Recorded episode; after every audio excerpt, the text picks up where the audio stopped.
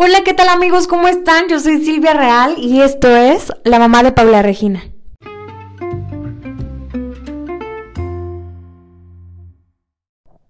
Estamos aquí una vez más transmitiendo desde la ciudad de Tijuana, Baja California. Hoy voy a compartir contigo tres lecturas que fue lo primerito que escribí para el blog de la mamá de Paula Regina. Y bueno, comenzamos con esto.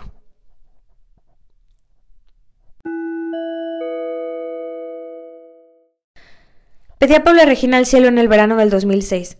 Si mis cálculos no fallan, debí tener en ese entonces unos 15 años. No tenía idea de cómo sería mi vida, mucho menos quién sería su papá. Es más, en ese entonces ni siquiera había sido besada, pero estaba completamente segura que al cumplir 28 años iba a ser la mamá de Paula Regina. No te apresures a juzgarme. Ser mamá no era mi única meta en la vida, aunque parezca que sí, porque hace exacto dos años que ella se volvió el centro de todo. Pero es que no sé si me explico, es la niña más planeada del mundo. Paula, por mi persona favorita, mi papá, es mi manera de decirle que amaría que mi hija tuviera su cerebro superdotado, esa habilidad matemática que yo no heredé, y la sabiduría ancestral que cuando habla tranquiliza el alma. Y Regina por una bailarina de flamenco que conocí en un curso de verano cuyo carácter me hubiera ahorrado muchos problemas en la adolescencia. Escribí para Regina un montón de dones, físicos y de carácter, como si de un conjuro de amor se tratara. Y aquí estamos hoy, descubriendo la vida a través de esos hermosos ojos azules que un día dibujé. Tal vez sea obra del destino, una profecía autocumplida, un reencuentro kármico o quizás sea haya alguien todopoderoso que hace realidad nuestros deseos. No lo sé. Pero hoy, gracias al cielo o a la repetición constante, tengo dos años y veintitantos días abrazando cada noche a quien esperé conocer hace más de catorce años. Así que mientras el misterio se resuelve, pon el objetivo en la mira, apunta y no dejes de pedir. A los 28 años, saber que iba a convertirme en madre me modificó la vida por completo. Dejé de trabajar, dejé de manejar, dejé de salir, de viajar, y me enfoqué en incubar a mi bebé. Elegí mi lugar favorito en la sala, unos cuantos libros cliché de maternidad, levanté las piernas y comí absolutamente todo cuanto se me antojó. Bien merecido los 35 kilos que me empaqué en esos nueve meses. Creo que todo eso de los antojos es un invento para justificar una ansiedad oculta en un hambre descontrolada.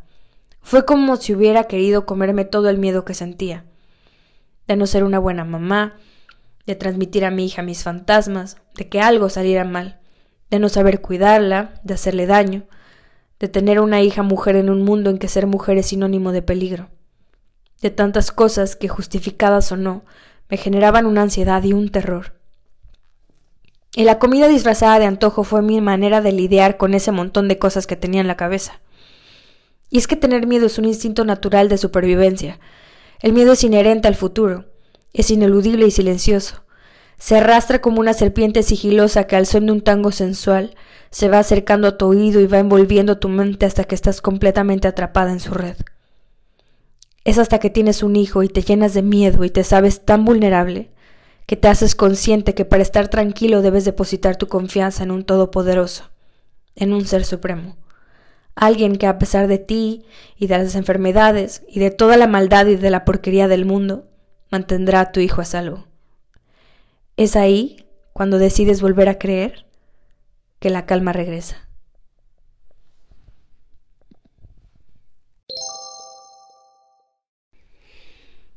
Eligen una habitación en la casa, la más segura, la que tiene mejor luz. Pintan las paredes de colores pastel. Pegan estrellas en el techo y acomodan los cuadros que adornarán el lugar favorito de su más amado tesoro. Armas la cuna blanca preciosa que viste en esa tienda para bebés, y mientras tu pancita crece, Vas haciendo de ese espacio vacío el lugar cómodo ideal de tu bebé. Un día cualquiera, con una panza del tamaño del planeta Tierra, estando completamente sola, tú, que francamente no eres la persona más ordenada del mundo, al enjuagar un vaso sucio en la cocina, eres víctima de la más extraña sensación. Sufres por primera vez en la vida de un ataque de limpieza. Como Art Attack, pero en lugar de pinceles, un trapeador, escoba, fabulosa aspiradora y cloro. Limpias cada rincón de la casa, persianas, alfombras, lavas las cobijas, trastes, paredes. La tina la has dejado tan limpia que podrías cocinar en ella. A este proceso bendito, ritual orgánico de la naturaleza humana, se le conoce como nesting o síndrome de anidad, y funciona como un acto instintivo de la madre, para asegurarse que su bebé tendrá y recibirá todo lo necesario para crecer y desarrollarse después de nacer. Lo cierto es que no importan los colores que escogieron, ni la marca del colchón, ni el sillón reclinable, mucho menos el rocking horse en la esquina del cuarto. Ese bebé necesitará más de ti como mamá que de todos esos elementos externos de los cuales puedes prescindir. Recuerda que por un tiempo no habrá lugar más seguro y cálido que tus brazos. Esto apenas empieza. Bienvenida a la maternidad.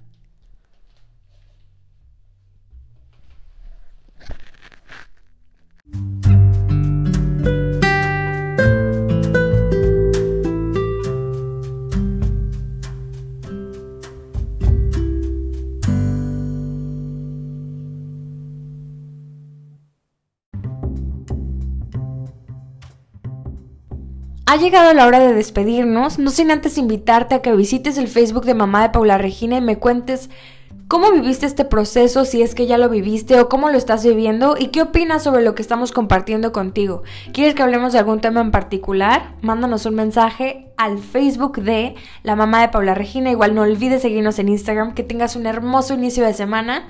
Abrazos. La Mamá de Paula Regina.